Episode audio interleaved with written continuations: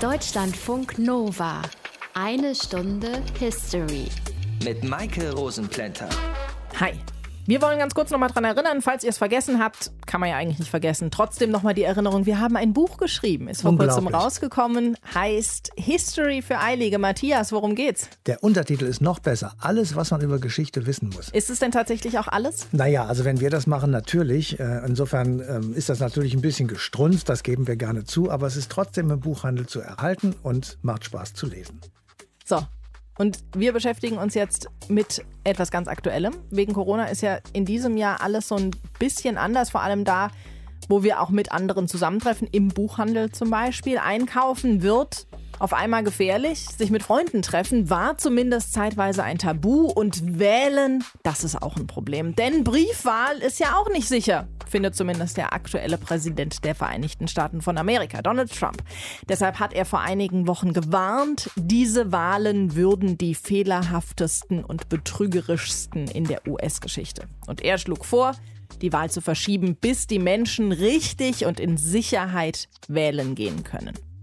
Trotzdem wird an diesem 3. November ein neuer US-Präsident gewählt und es ist tatsächlich auch nicht die gefährlichste Wahl in der Geschichte der USA. Die fand nämlich 1864 statt und darüber reden wir in dieser einen Stunde History. Aus den prallgefüllten Schatzkammern der Menschheitsgeschichte euer Deutschlandfunk Nova-Historiker Dr. Matthias von Helfeld. Zurück zu dir, Matthias. 1864, da tobte gerade der Sezessionskrieg zwischen den Nordstaaten und den Südstaaten. Darüber haben wir ja auch schon mhm. eine Stunde History gemacht. Und während dieses Krieges hat Präsident Lincoln entschieden, es wird gewählt Allerdings waren damals nur die Nordstaaten überhaupt stimmberechtigt. Wir müssen aber jetzt zum Beginn dieser Sendung noch mal ein paar Jahre weiter zurück, wie so oft, nämlich ins Jahr 1823. Da wurde die Monroe-Doktrin verabschiedet. Die besagte, dass sich die Amerikaner aus Konflikten heraushalten wollen, die außerhalb des amerikanischen Kontinents stattfinden. Wie kam es dazu? Also zunächst einmal Präsident war, man ahnt es ja schon, James Monroe. Er war einer Partei angehörig, aus der später die Demokratische Partei wurde. Hintergrund war, dass man Amerika gegen Kolonialmächte sozusagen abschließen wollte. Man hatte sie ja gerade rausgeworfen, also die Engländer und die Franzosen.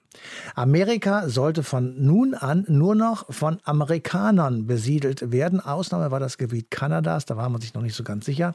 Da versuchte man später es zu erobern. Jedenfalls begann der Slogan, Karriere zu machen, Amerika den Amerikanern. Im August 1823 gab es tatsächlich die Gefahr einer französischen Intervention in Südamerika. Davor, da haben wir auch schon mal darüber berichtet, ist ein großer Teil dieses Kontinents unter anderem durch das Wirken von Simon Bolivar dekolonisiert worden. Da gab es Frankreich und Spanien, die darunter zu leiden haben. Großbritannien will gemeinsam mit den USA gegen diesen Versuch vorgehen. Und die Heilige Allianz, die im Wiener Kongress 1815 in Europa die Restauration bewachte, wollte die verloren gegangenen spanischen Kolonien sozusagen in Anführungsstrichen rechtmäßig zurückerobern. Dazu aber kam es nicht und die Briten brauchten nicht zu intervenieren. Okay, diese Doktrin war also ein Zeichen dafür, dass dieser junge amerikanische Staat mehr Selbstbewusstsein bekommen hat. Das kann man wohl so sagen aber es kam eben Gott sei Dank, kann man sagen, aus Sicht der Amerikaner nicht zum Schwur mit den Engländern gegen die Franzosen. Aber dieser nun weitgehend unabhängig gewordene amerikanische Doppelkontinent dürfte zukünftig nicht mehr als Kolonialgebiet europäischer Mächte angesehen werden. Ausnahmen waren nur noch die immer noch bestehenden Kolonien im Atlantischen Ozean. Und das wurde dann in einer Regierungserklärung von Präsident Monroe am 2. Dezember 1823 verkündet. Okay, aber Papier ist ja geduldig, heißt so schön. Wie sah es denn ganz konkret aus? Hatte diese Doktrin irgendeine Wirkung? Naja, erstmal muss man sagen, hatte sie keine große Wirkung. Stress gab es erst rund 20 Jahre später, 1845, mit dem Beitritt von Texas und Kalifornien, die ehemals zu Mexiko gehört haben, zu den Vereinigten Staaten von Amerika. 20 Jahre später, 1864, wurde der Österreicher Maximilian I. zum mexikanischen Kaiser gekrönt und sollte die Monarchie in Amerika wieder einführen. Zu der Zeit führten die Amerikaner den Bürgerkrieg, wie wir gerade gehört haben. Es waren also keine militärischen Kräfte frei, um sich da einzuschalten. Als dieser Unabhängigkeitskrieg zu Ende war, begann der Kampf gegen den Einfluss Europas und 1867 endete dieser Kampf mit der Absetzung und anschließend auch der Hinrichtung des mexikanischen Kaisers Maximilian I. Ein weiterer Punkt war 1895, da gab es zwischen Großbritannien und Britisch-Guayana Streit um die Grenze und die Amerikaner, also die USA, griffen als Hegemon des Kontinents in diesen Konflikt ein. Und etwas später sagte der Präsident Theodore Roosevelt, der alleinige Anspruch der Vereinigten Staaten auf Intervention bei inneramerikanischen Angelegenheiten sei hiermit sozusagen Programm und Politik. Das hat sich dann aber im Ersten Weltkrieg verändert. Da haben die USA dann nämlich nicht mehr nur auf dem amerikanischen Kontinent agiert. Das stimmt, das muss man so sagen. Und das hat auch den Krieg natürlich massiv entschieden und beeinflusst. Auslöser für das Verlassen dieser eigenen außenpolitischen Doktrin war der von Deutschland damals einseitig erklärte unbeschränkte U-Boot-Krieg während des Ersten Weltkriegs. Im Mai 1915 war der britische Luxusdampfer Lusitania versenkt worden. Unter den 1200 Opfern waren 108 28 Amerikaner. Später kam dazu, dass die deutsche Regierung den Nachbarn Mexiko zu einem Bündnis aufforderte, falls die Vereinigten Staaten von Amerika in den Ersten Weltkrieg eintreten würden. Aber als das dann zu Ende war nach dem Krieg 1918, zogen sich die USA sofort aus Europa zurück. Es wurden keine Truppen stationiert. Man hat zwar den Völkerbund, also den Vorgänger der Vereinten Nationen von heute, sozusagen initiiert und vorgeschlagen, aber den eigenen amerikanischen Sitz in diesem Völkerbund niemals niemals ausgefüllt und niemals eingenommen. Und das hat sich dann nach dem Zweiten Krieg nochmal verändert. Seitdem gibt es ja auch amerikanisches Gebiet auf europäischem Boden, nämlich in Form der Militärbasen. Das ist aber doch ein totaler Bruch mit der Monroe-Doktrin. Total. Diese Monroe-Doktrin wurde abgelöst durch eine andere Doktrin, die auch nach einem Präsidenten benannt war, nämlich durch die Truman-Doktrin. Präsident Harry S. Truman war seit 1945 im Oval Office im Amt und der hat gesagt, es gebe Beistand für alle Völker, deren, Zitat, Freiheit von militanten Minderheiten oder durch einen äußeren Druck bedroht ist. Und das war natürlich ein Frontalangriff auf die Sowjetunion im Kalten Krieg. Also es galt für alle Staaten, die durch die sozialistische Welt sozusagen bedroht waren. Es galt für viele Länder Asiens, Vietnam, Korea. Und es begann die Phase durch diese Truman-Doktrin eingeleitet der sogenannten Containment-Politik, also der Eindämmung des ideologischen Gegners, sprich der Sowjetunion. Diese Gefahr ist im Moment vorbei und deshalb könnte es jedenfalls sein, dass viele Menschen in Amerika wieder zurückgehen zu der alten Vorstellung von James Monroe von 1823, nämlich die besagte ja nur auf dem amerikanischen Kontinent eingreifen zu wollen oder auch zu müssen. Und deshalb eventuell hat auch der aktuelle Präsident den Slogan Make America Great Again. Und damit hat er ja auch Erfolg.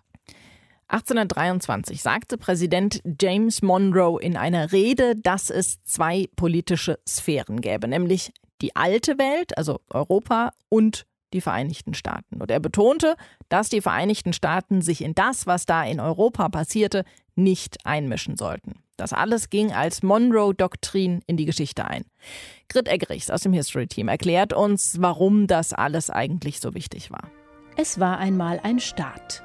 Er befand sich ganz am Rand der Weltkarte – er hatte eine Flagge mit 24 Sternchen für 24 Landesteile genannt States, mit einer popeligen Bevölkerung bestehend aus 8 Millionen dahergelaufenen Siedlern, fast 2 Millionen zwangsweise eingeschleppten Sklaven und Indigenen. Dieser Staat war weder eine Wirtschaftsmacht noch verfügte er über ein Heer oder gar eine Seeflotte. Die nannten sich hochtrabend Vereinigte Staaten von Amerika, waren aber nichts weiter als ein staubiges, kaum besiedeltes Stück Land am Rand. Die USA hatten seit ihrer Gründung vier Herrscher gehabt und lebten jetzt unter dem fünften President of the United States, James Monroe. James who? Wir schreiben das Jahr 1823. James Veteran des Unabhängigkeitskrieges, war seit sechs Jahren Präsident. Er hatte eine First Lady, einen Vizepräsidenten, er residierte in einem Gebäude in Washington. Und hielt einmal im Jahr eine Rede zur Lage der Nation. In diesem Jahr streute der Präsident ein paar Bemerkungen zum Verhältnis zwischen Amerika und Europa in seine Rede ein. Die amerikanischen Kontinente sind fortan Kraft ihres gegenwärtigen und anhaltenden freien und unabhängigen Status keiner weiteren Kolonisierung durch europäische Mächte unterworfen. Wir sind es der Ehrlichkeit und den freundschaftlichen Beziehungen zu diesen Mächten schuldig zu erklären, dass wir jeden Versuch, ihr System auf einen beliebigen Teil dieser Hemisphäre auszudehnen, als Gefahr für unseren Frieden und unsere Sicherheit betrachten. Das war frech. Denn was hatte dieser James den europäischen Königen jetzt gesagt? Bleib weg von Amerika, alte Welt. Und zwar nicht nur von unserem kleinen Territorchen, sondern vom gesamten amerikanischen Kontinent. Denn das ist unsere Hemisphäre und wir haben hier die Vorherrschaft. Solltet ihr noch jemals mit dem Finger auf der Karte einen Ort entdecken, den ihr in Nord- oder Südamerika kolonisieren wollt, dann gibt's Krach. Guter Witz. Damals wurde nicht einmal gelacht. Die gekrönten Häupter in Madrid, Paris, Wien oder St. Petersburg ignorierten die Rede schlichtweg. Dabei steckte in den Worten noch eine weitere Frechheit. Eine Systemkritik. Ihr System auf einen beliebigen Teil dieser Hemisphäre auszudehnen. Vor 200 Jahren saßen die absolutistischen Herrscher in Europa wieder fest auf ihren Thronen. Die französische Revolution war vorbei, aber die revolutionären Ideen verbreiteten sich trotzdem rund um den Globus. Die USA hatten sich nach blutigen Kriegen von der britischen Krone befreit und wurden damit zum Role Model für die Unabhängigkeitsbewegungen in Lateinamerika. Mit ihrer Monroe-Doktrin schwenkten die USA die Fahne der Freiheit und der Republik. Weg mit der europäischen Monarchie. Republikanischer Kitsch. Die Bemerkungen von James Monroe in seiner State of the Union Address 1823 wurden später Doktrin genannt. Mit der Monroe-Doktrin gaben sich die USA selbst die Erlaubnis, auf ihrem Kontinent zu machen, was sie wollten.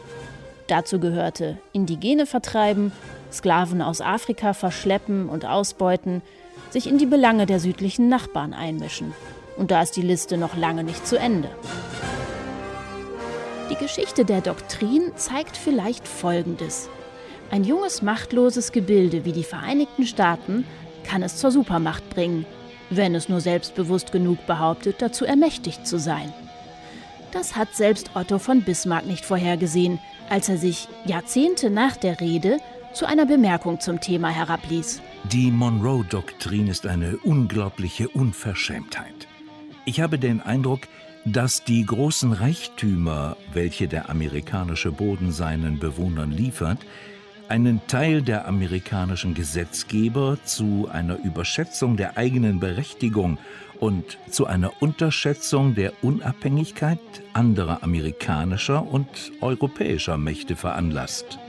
Spätestens 95 Jahre nach James Monroes Rede, mit dem Ende des Ersten Weltkriegs 1918, wurden die alten europäischen Mächte eines Besseren belehrt. Die USA waren zur Weltmacht geworden. Die Monroe-Doktrin wurde uns nochmal genauer erklärt von Grit Eggerichs. Deutschlandfunk Nova ist hier die eine Stunde History. Jetzt, wo wir wissen, was die Monroe-Doktrin ist, können wir schauen, was das mit uns heute noch zu tun hat. Und erklären kann uns das Bernd Greiner. Er ist Historiker und USA-Experte. Hallo, Herr Greiner. Schönen guten Tag, grüße Sie. Hat Donald Trump in seiner ersten Amtszeit außenpolitisch das getan, was viele Amerikaner wollten, nämlich das Ende der Rolle als Weltpolizei und die Rückbesinnung auf den amerikanischen Kontinent? Nun, ich weiß, es ist unhöflich, eine Frage mit einer Gegenfrage zu beantworten, aber trotzdem würde ich zurückfragen, ob diese Behauptung überhaupt stimmt. Man könnte nämlich auch festhalten, dass eine Mehrheit der Amerikaner gegen die Rolle als Weltpolizei nichts einzuwenden hat unter einer Voraussetzung. Man agiert schnell und kostengünstig. Das hat Trump äh, in Aussicht gestellt. Er hat nicht die Rolle als Weltpolizei als solche kritisiert, sondern gesagt, wir müssen das besser und schneller machen. Das ist das eine. Man kann ihm natürlich zugutehalten bisher, dass er keine Kriege geführt hat. Aber andererseits müssen wir auch festhalten, dass er doch einen völlig verantwortungslosen Umgang mit der wichtigsten und der destruktivsten aller Waffen führt, nämlich den Atomwaffen. Er hat eine kindische Drohpolitik gegenüber Nordkorea an den Tag gelegt. Er soll einmal im Oval Office gesagt haben, warum setzen wir das Zeug nicht ein, wenn wir es ohnehin schon haben. Und, das ist das Wichtigste, er hat die Axt an alle Rüstungskontrollverträge gelegt. Äh, von daher wäre ich vorsichtig mit äh, ja, außenpolitischem Lob für diesen Mann, das er auf keiner Ebene verdient hat. Das heißt, Trump hatte auch nicht die Monroe-Doktrin von 1823 im Kopf, als er sein Make America Great Again entwickelt hat. Ja, es würde mich sogar wundern, wenn er weiß, was diese Monroe-Doktrin überhaupt besagt. Aber selbst unterstellt, er weiß es, dann hat er im Grunde genommen den Kern dieser Doktrin verinnerlicht. Denn was besagt sie? Die besagt doch nichts anderes, als dass der Stärkere das Recht hat, sich durchzusetzen. Dass internationale Politik nach dem Recht des Stärkeren funktioniert.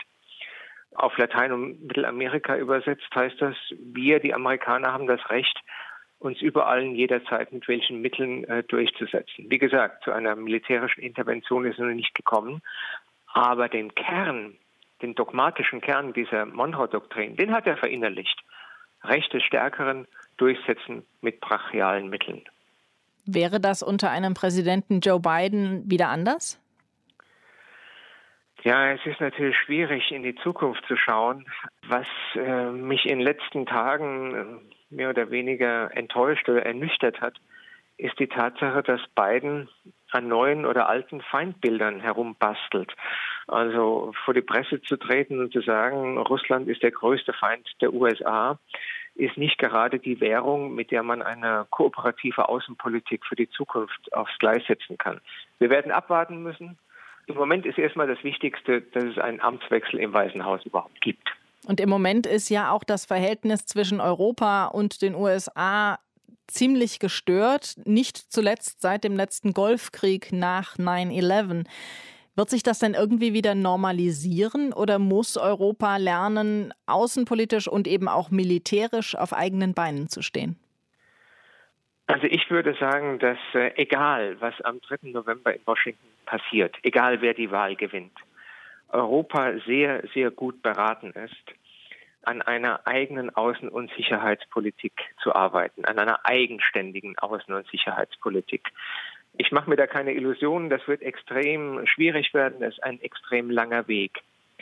Aber auf Dauer braucht Europa eine Art Unabhängigkeitserklärung gegenüber den USA, ohne das ideelle Fundament der Westbindung zur Disposition zu stellen. Das ist wichtig.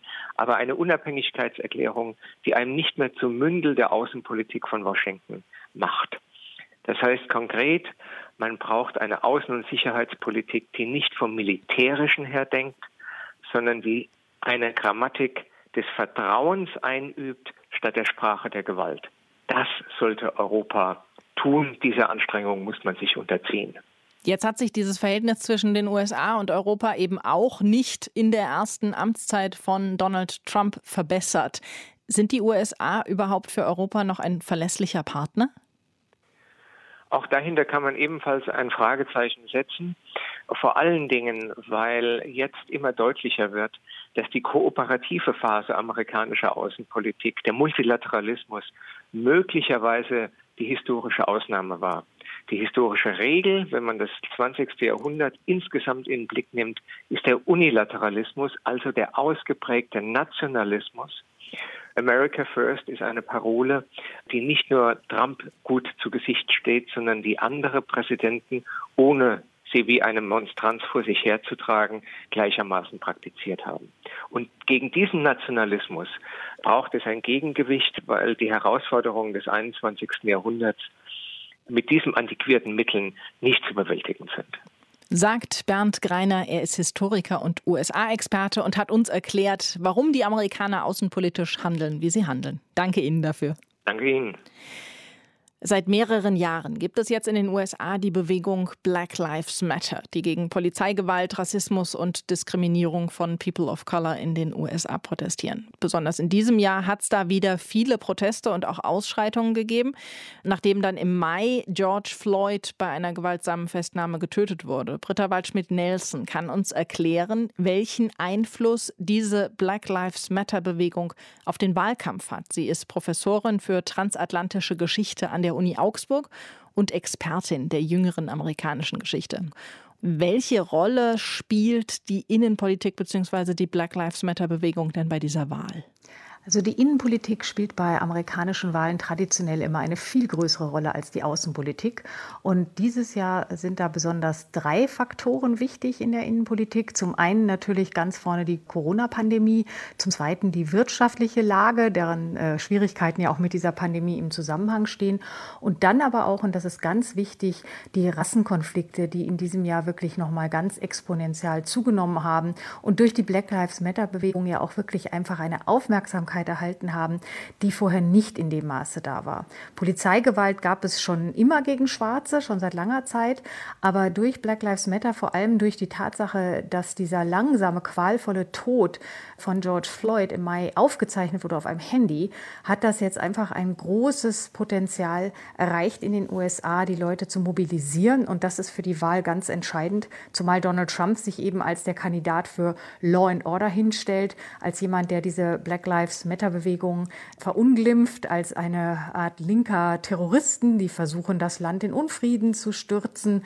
Und deshalb kulminieren hier auch die parteipolitischen Spannungen. Diese Bewegung, dieses Thema, aber auch andere Themen spalten die Gesellschaft extrem. Kann Joe Biden versöhnen und diese beiden Gräben wieder zusammenführen?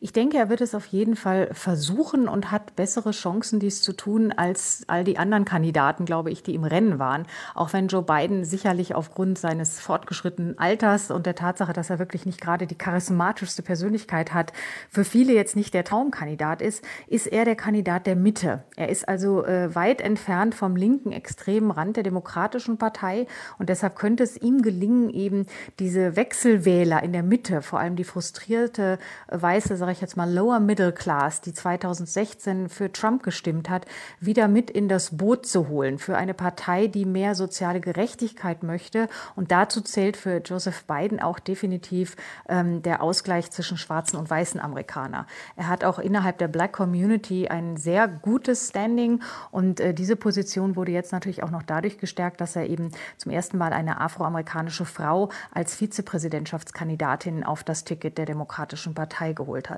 Ist sie unter innenpolitischen Gesichtspunkten die wichtigste Figur im Team Biden? Ich weiß nicht, ob man sagen kann, sie ist die wichtigste. Die wichtigste Figur ist sicherlich Joe Biden himself, also er selber.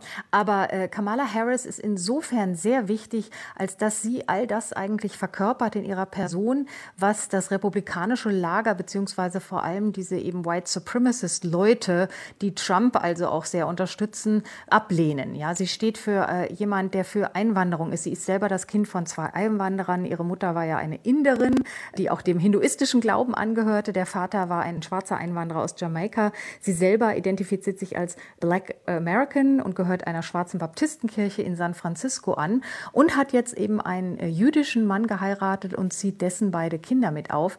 Das heißt, in ihrer Person vereinigt sich die ganze Diversität Amerika, die ethnische, rassische und religiöse Vielfalt, die eben auch für etwas steht, was die Demokratische Partei begrüßt und als Stärke Amerikas sieht. Insofern ist sie schon sehr wichtig. Jetzt sind die Sezessionskriege und damit die formale Gleichberechtigung von Schwarzen und Weißen 150 Jahre her. Wieso sind People of Color de facto immer noch nicht gleichberechtigt? Ja gut, damals die Abschaffung der Sklaverei und auch die formale Gleichberechtigung, die wurden ja schon in wenigen Jahre nach dem Bürgerkrieg wieder zunichte gemacht durch diese neuen diskriminierenden Jim Crow-Gesetze im Süden, die ja de facto bis Mitte der 60er Jahre Bestand hatten. Also man darf nicht vergessen, dass bis zur Verabschiedung des Civil Rights Act von 1964 und des Voting Rights Act von 1965 schwarze Amerikaner vollkommen legal in großen Teilen der USA, also im ganzen Süden, gesetzlich diskriminiert waren und vom Wahl Wahlrecht komplett ausgeschlossen waren. Das wurde zwar abgeändert seit den 60er Jahren, aber es gibt seither wieder ganz viele andere Praktiken, mit denen man es geschafft hat, Schwarzen das Wählen sehr zu erschweren. Ja, sei es jetzt dieses ähm, sogenannte Gerrymandering, also die Tatsache, dass man Wahldistrikte so legt, dass die Black Vote immer aufgesplittet wird, ähm, was dazu geführt hat, dass zum Beispiel in einem Staat wie North Carolina, in dem über 20 Prozent der Bevölkerung schwarz sind, dass die, bis diese Praktik verboten wurde, bis in die 90er Jahre, keinen einzigen schwarzen Abgeordneten im Kongress hatte. Dann aber auch jetzt zum Beispiel Sachen, dass man sagt, ähm, man muss eine Government Issues, also eine von der Regierung ausgestellte Identitätskarte mit Foto besitzen. Sehr viele Schwarze haben eben keinen Personalausweis oder es gibt ja eigentlich nur Reisepass in den USA. USA. Das haben viele nicht und vor allem viele Schwarze nicht. Und viele Schwarze haben auch keinen Führerschein und deshalb keine License. Für die ist es also ein extra Hindernis, sich eine solche Photo-ID zu besorgen. Und das ist eben einer der Gründe, warum die Republikaner das sehr vorangetrieben haben, das jetzt vorzuschreiben für die Wahl. Und es gibt zahllose andere Methoden, die aber jetzt zu lange dauern würden, sie alle aufzuzählen, wie man versucht, eben Schwarze vom Wählen abzuhalten. Ein wichtiger Punkt, den ich vielleicht doch noch ganz kurz erwähnen möchte, ist die Tatsache, dass die USA das einzige demokratische Land in der westlichen Welt sind, wo ehemalige Gefängnisinsassen, also Leute, die länger als ein Jahr im Gefängnis waren, nicht wählen dürfen, auch nach ihrer Entlassung nicht. In vielen Staaten, wie zum Beispiel Florida oder anderen, sind sie für ihr Leben lang vom Wahlrecht ausgeschlossen. Und da eben schwarze Amerikaner, vor allem schwarze Männer, auch sehr viel mehr davon betroffen sind, mal im Gefängnis gewesen zu sein als Weiße, ergibt sich dadurch indirekt auch wieder eine Schwächung, sage ich mal, des Potenzials der Black Vote. Welchen Einfluss die Black Lives Matter-Bewegung auf den US-Wahlkampf 2020 hat, das hat uns Britta Waldschmidt-Nelson erklärt. Danke Ihnen für die Information. Ich danke Ihnen sehr herzlich. Jetzt haben wir in dieser Einstunde History schon ziemlich viele Aspekte aus der amerikanischen Innen- und Außenpolitik gehört. Matthias, reicht das denn als Erklärung, warum ein Präsident wie Donald Trump gewählt wurde? Naja, es reicht vermutlich nur für einen Teil der Erklärungen. Man muss wohl auch das amerikanische Wahlsystem in Betracht ziehen. Und zwar unabhängig von irgendwelchen Betrügereien, von verschwundenen oder zu viel ausgefüllten Wahlzetteln, falsch gemachten Löchern in irgendwelchen Rändern. Die Regularien, nach denen in Amerika gewählt wird, die erscheinen uns Europäern mitunter tatsächlich etwas merkwürdig, sagen wir es mal vorsichtig. Dort gilt nämlich das sogenannte Wahlmännersystem. Und zwar gilt das seit dem Jahr 1789. Und das bedeutet, bedeutet, dass jeder Bundesstaat eine gewisse Anzahl von Wahlmännern hat und wer diesen Bundesstaat gewinnt, also 50,01 Prozent der Stimmen in diesem Bundesstaat hat, der bekommt alle Wahlmänner, die ihn dann bei der Wahl in Washington am 20. Januar zu wählen haben, und zwar zwangsweise. Und das im Ergebnis äh, kann es eben sein, dass du mit weniger Stimmen als derjenige, der eben nicht, also der die Wahl verliert, der nicht zum Präsident gewählt wird, dann doch gewinnst. 13 Mal seit 1789 hat der Gewinner der amerikanischen Präsidentschaftswahl weniger als 50 Prozent der Stimmen erreicht. Also er hat allenfalls eine relative Mehrheit bekommen. Viermal erreichte der Verlierer der Wahl die Mehrheit aller abgegebenen Stimmen, zuletzt auch Hillary Clinton 2016, die knapp drei Millionen Stimmen mehr für sich hatte als Trump. 1876 erreichte der Verlierer Samuel Tilden von den Demokraten eine Mehrheit von 51 Prozent, scheiterte aber an unklaren Ergebnissen in vier Bundesstaaten und wurde eben nicht amerikanischer Präsident. Und das ist für uns jedenfalls ziemlich merkwürdig. Und du hast es eben auch schon erwähnt, Trump hatte bei der Wahl vor vier Jahren weniger Stimmen als seine Gegnerin Hillary Clinton, konnte die Wahl aber trotzdem gewinnen, weil er mehr Wahlmänner in den Staaten gewinnen konnte, die viele Stimmen hatten. Genau so ist es. Und der Trump hat eben nicht nur diese Stimmen bekommen mit den vielen Wahlmännern und die Bundesstaaten gewonnen, sondern er hat auch einen Zeitgeist, sagen wir mal, ausgenutzt. Er hat die Clintons, in Anführungsstrichen gesetzt, sozusagen synonym, als einen Teil des Polit-Establishments dargestellt, die nicht Teil des einfachen, des normalen Volkes gewesen sind, an die er sich natürlich gewendet hat. Und er werde, das war sein Versprechen, die Lage dieses einfachen Volkes verbessern. Er werde alles das zurücknehmen, was Obama angerichtet habe. Und all das verfing eben bei vielen Menschen, und zwar bei den Armen, die gehofft haben, dass dieser erfolgreiche Businessman ihnen weiterhilft und bei den Reichen, die gesagt haben, dieses ganze sozialistische Zeug von Herrn Obama, das nehmen wir jetzt wieder zurück. Und ich habe mal ein Beispiel herausgesucht, warum Leute möglicherweise aus ganz anderen Gründen äh, Trump gewählt haben. Eine alleinerziehende Mutter mit drei schulpflichtigen Kindern hat ein Einkommen von 56.000 Dollar. Das sind 50.000 Euro im Jahr. Das ist in Deutschland ein sehr, sehr gutes Einkommen und ja. weit über dem Durchschnitt. Und diese Frau ist nicht in der Lage, das Schulgeld, die Lebensmittel, ein Auto und die Versicherungsleistungen und eine Wohnung für die insgesamt vier Personen zu bezahlen. Krass. Ergebnis, sie hat alles gemacht außer einer Wohnung und hat dann mit ihren Kindern in einem großen Auto gelebt und sie hat sich jede Nacht auf einen bewachten Parkplatz in der Nähe von Los Angeles gestellt, wo die vier dann drin geschlafen haben und am nächsten Morgen sind sie in die Schule gefahren und sie zu ihrer Arbeit und die hat gesagt, ich will aus dieser Situation heraus und wähle deshalb Donald Trump. Und er hat ja auch tatsächlich ziemlich viel wahrgemacht von dem, was er angekündigt hatte. Er hat ja zum Beispiel fast alle multilateralen Verträge gekündigt, also das Pariser Klimaabkommen, das Atomabkommen mit dem Iran und so weiter. Nur die Mauer nach Mexiko, die hat er bisher noch nicht bauen können.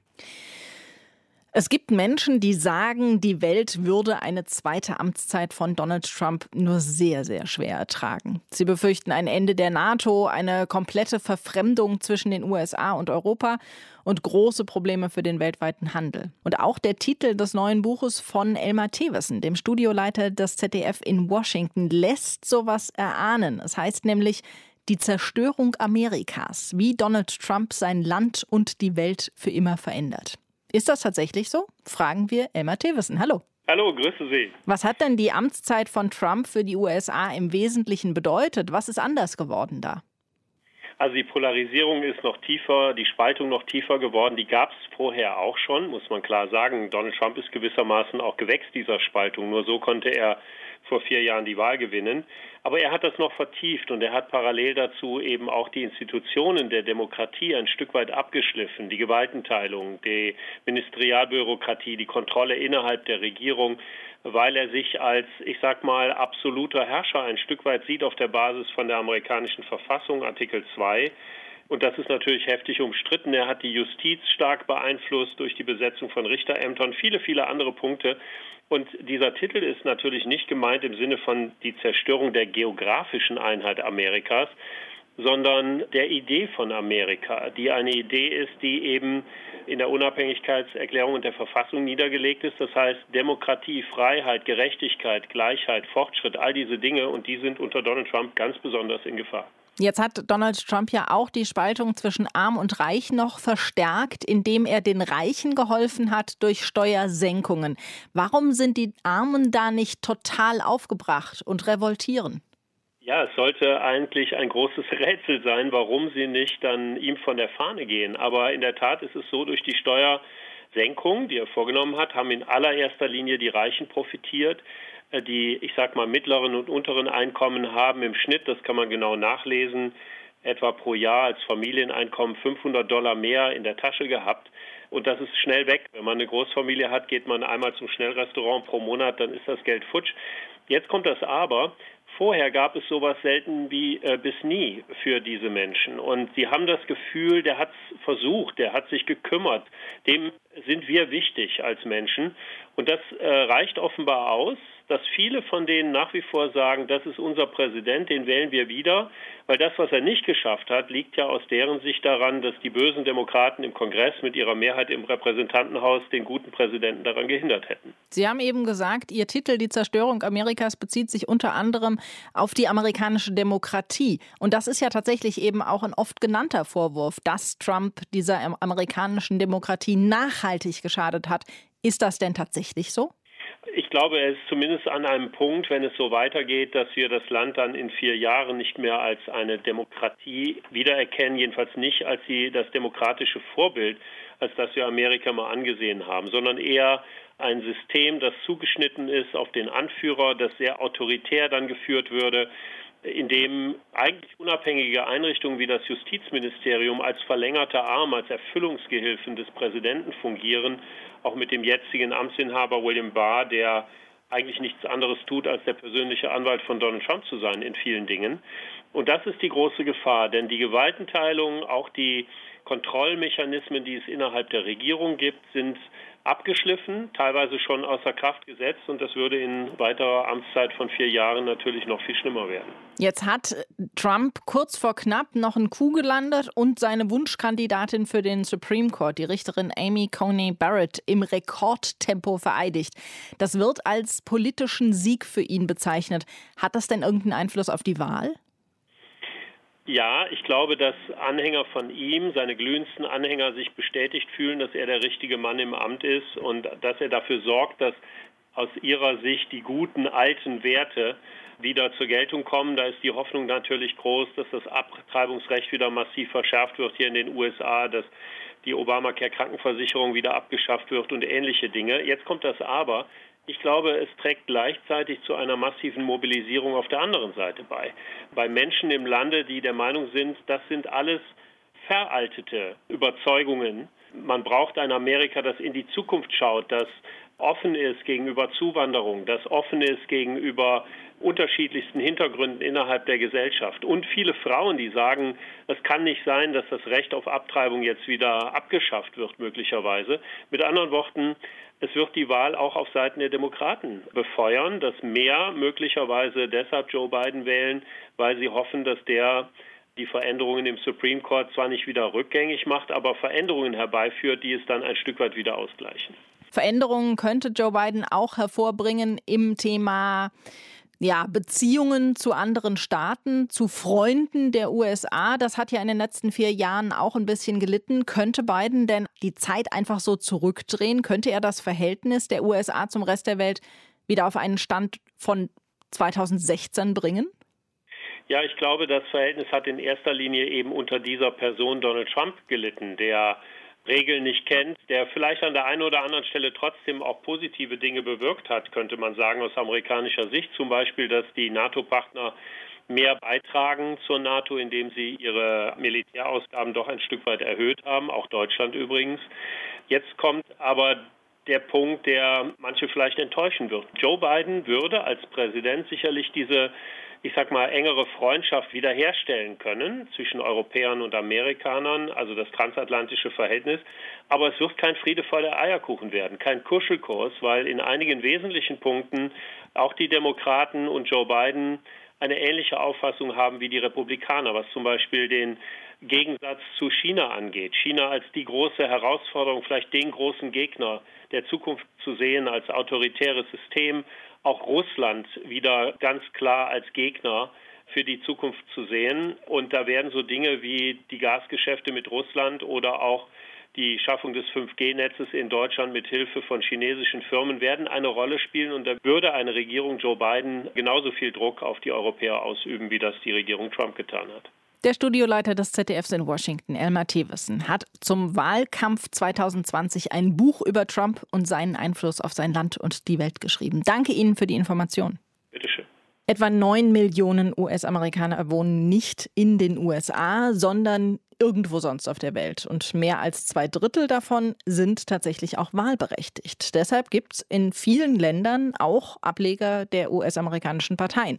Zum Beispiel die Democrats Abroad, die Auslandsdemokraten, die in ihren neuen Heimatländern Wahlkampf betreiben und versuchen, ihre Landsleute zum Wählen zu animieren.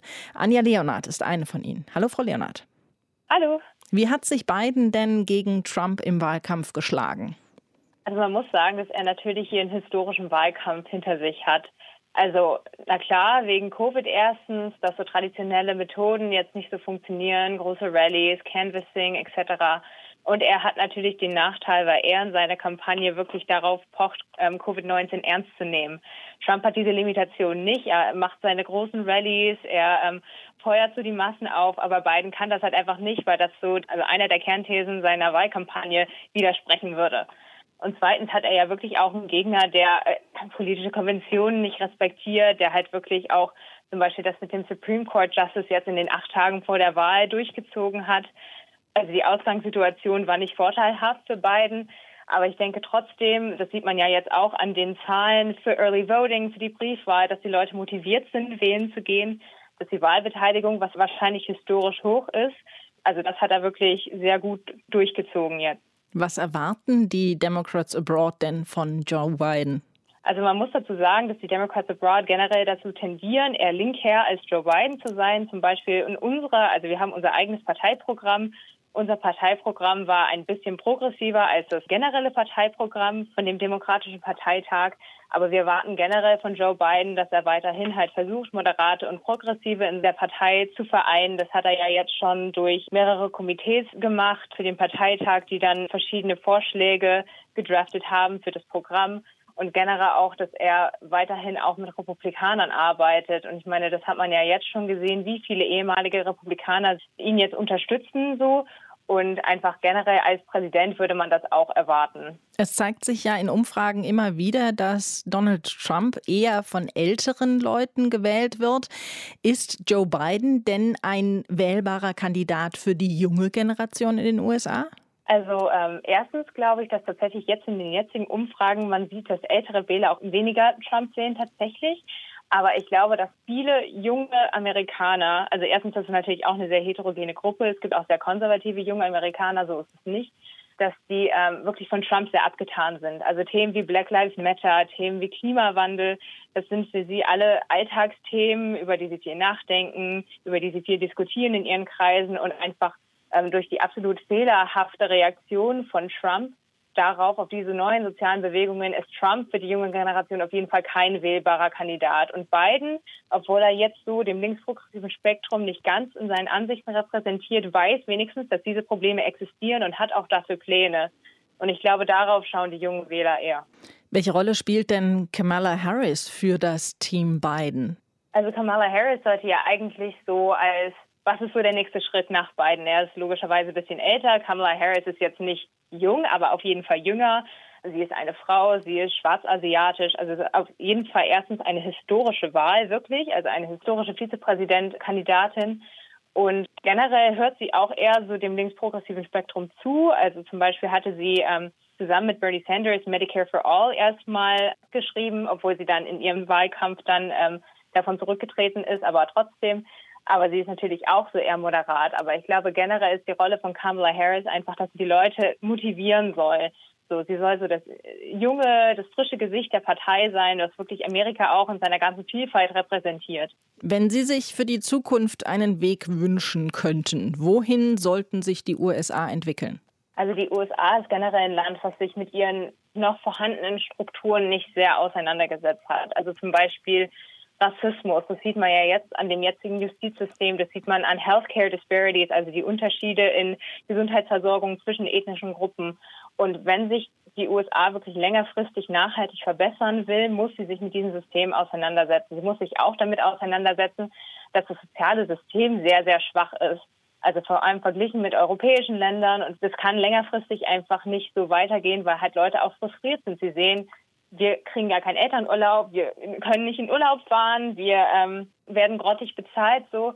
Und ich meine, jetzt, wo es halt, wo man jetzt auch im Internet so sieht, so in anderen Ländern haben sie das nicht, muss man sich dann halt auch mal kritisch überlegen, so, wie können wir das denn eigentlich wieder attraktiv machen? Wie können wir das wieder machen, dass die jungen Leute vor allem auch Zukunftsperspektive haben in unserem Land? Sie haben eben schon Europa angesprochen. Das Verhältnis zwischen den USA und Europa ist ja aktuell nicht unbedingt rosig. Wie wird sich dieses Verhältnis denn unter einem Präsidenten Joe Biden entwickeln? Also ich muss sagen, so als Disclaimer, ähm, dass sich die Demokraten im Ausland generell nicht zur Außenpolitik äußern, einfach eine der Limitationen unserer Organisation. Aber generell ähm, kann man ja unter Joe Biden schon eher erwarten, dass er wenigstens einen Plan hat, was die Diplomatie angeht, dass er diese auch priorisiert, dass man vor allem in Themen wie, ja, wie gesagt, Klimawandel dann wieder an einem Strang zieht, dass man wieder an das Pariser Kommen eintritt und so. Also ich denke, sowas kann man schon von einem Präsidenten Joe Biden erwarten, im Gegensatz zu Trump, der ja eigentlich nie einen Plan hat. Anja Leonhardt ist eine der Auslandsdemokratinnen, die Wahlkampf für Joe Biden in Deutschland betreibt und ein bisschen auch hier bei uns. Danke Ihnen für das Gespräch. Danke auch. Matthias, in dieser einen Stunde History war immer wieder das Verhältnis zwischen den USA und Europa Thema und dass es aktuell eben nicht so richtig gut ist. Wie wichtig ist denn diese Wahl in den USA für die EU und für Europa? Also ich glaube, dass die Wahl für uns schon extrem wichtig ist und das nicht nur aus nostalgischen Gründen, weil Amerika einst das Land unserer Träume gewesen sein könnte. Wir haben mit den Vereinigten Staaten von Amerika jedenfalls bis zur Zeit vor Donald Trump ein gemeinsames Wertesystem vertreten. Das ist zunehmend brüchig geworden. Wir haben ein gemeinsames Militärbündnis, das wird zunehmend ausgehöhlt durch den jetzigen Präsidenten. Die Vereinigten Staaten sind unter Donald Trump, wie ich meine, radikaler und ablehnender geworden. Das hat aber auch schon begonnen begonnen in der Administration von George Bush Junior. Wir erinnern uns an den Verteidigungsminister Donald Rumsfeld, der vom alten und vom neuen Europa sprach und damit die neuen osteuropäischen Mitglieder der NATO und der Europäischen Union meinte. Es gab damals eine deutliche und starke Friktion, also einen starken Bruch zwischen Deutschland, der Europäischen Union, jedenfalls großen Teilen derselben und den Vereinigten Staaten wegen des Krieges gegen Saddam Hussein. Die Frage ist jetzt allerdings, was würde eigentlich passieren, wenn Joe Biden Präsident der Vereinigten Staaten werden würde? Und ich glaube mal, dass er nicht alles das zurücknehmen würde, was unter den beiden Vorgängern, die ich jetzt gerade genannt habe, angerichtet oder eingerichtet wurde. Die USA galten aber ja extrem lange als Land der unbegrenzten Möglichkeiten. Sind sie das für dich denn noch? Also für reiche Leute sind sie das nach wie vor, nur noch für Weiße oder für die Upper Class, die also viel Geld hat und sich keine Sorgen machen muss. Ich finde aber tatsächlich viele Vorkommnisse in den Vereinigten Staaten zunehmend abstoßend. Ich will mal als Stichwort sagen, die Black Lives Matter Bewegung, die ist ja nicht von ungefähr gekommen, die hat ja ihre Gründe. Und die Verachtung, die, das kann man wirklich nicht anders sagen, die manche Weiße den berechtigten Forderungen, wie ich finde, der schwarzen Bevölkerung entgegenbringen, die ist wirklich abscheulich. Und es widert mich auch ein bisschen an. Und das hat mich in den letzten Jahren wirklich an den Vereinigten Staaten sehr stark frustriert. Ich will mal so vier Beispiele nennen, wo ich sage, das ist für mich nicht mehr nachvollziehbar. Das Aufkommen des Rechtsradikalismus in einer Form, die wir hier in Europa zwar auch kennen, aber nicht in der Massivität. Das Land ist im Grunde genommen unter Waffen. Jeder hat eine Waffe oder viele haben eine Waffe und sie nutzen sie auch deutlich, wie man sehen kann, in den Amokläufen, die immer wieder passieren. Und zuletzt jetzt diese Verschwörungstheorien à la QAnon. Da muss ich wirklich sagen, der Präsident distanziert sich nicht von solchen Schwachsinnigkeiten und sagt er, das sind Leute, die das Land lieben und wenn ich ihnen helfen kann, dann stehe ich zur Verfügung. Bedeutet, er lässt sich von ihnen wählen und er befeuert diese Ideologie immer weiter an. Und das bringt letztendlich einen schweren Imageschaden für die Demokratie und zwar nicht nur in den USA, sondern eben auch bei uns hier in Europa und das ist tatsächlich vom Übel. In der nächsten Sendung werden wir uns dann mal anschauen, was von den Protesten, von den Aufständen und von den Revolutionen in der arabischen Welt übrig geblieben ist. Vom arabischen Frühling oder auch von der Arabellion, die 2010 begonnen hat. Bis dahin euch eine schöne Zeit. Macht's gut. Bye bye. Deutschlandfunk Nova. Eine Stunde History. Jeden Montag um 20 Uhr. Mehr auf deutschlandfunknova.de.